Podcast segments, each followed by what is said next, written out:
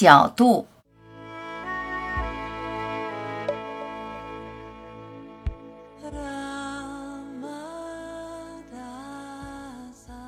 人的角度问题不断，亦无解。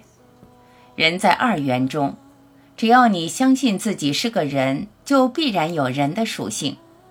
看见人的世界，经验人的问题，既要做人，又想要摆脱人的命运，是不可能的。人的世界，好坏美丑是必然，不回避好坏美丑是应该。努力打造一个好人。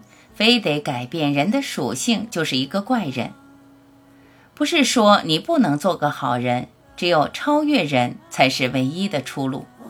无论多努力，无论付出什么，人到底还是人。纷争、贪婪、偏爱、嫉妒、傲慢、执着，根本难免。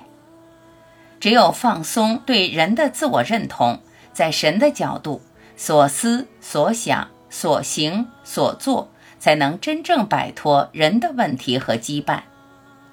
修行并不是要你做一个好人，好人同样是麻烦的制造者。好人有好的一面，就有坏的一面。陷入人的困境，就要调整角度，转向神的视角。你不能把人变为神，但你却可以选择不做人，只做神。神的角度豁然开朗。无可奈何的情绪瞬间解冻。神的角度超越二元，无限广阔，整体和谐温暖，消除分别执念，内心平等，方能免于伤痛。人的自我认同感本身就是幻觉，在幻觉中又试图抓住一个真，幻必幻空，你必失落。人我根植在你心里。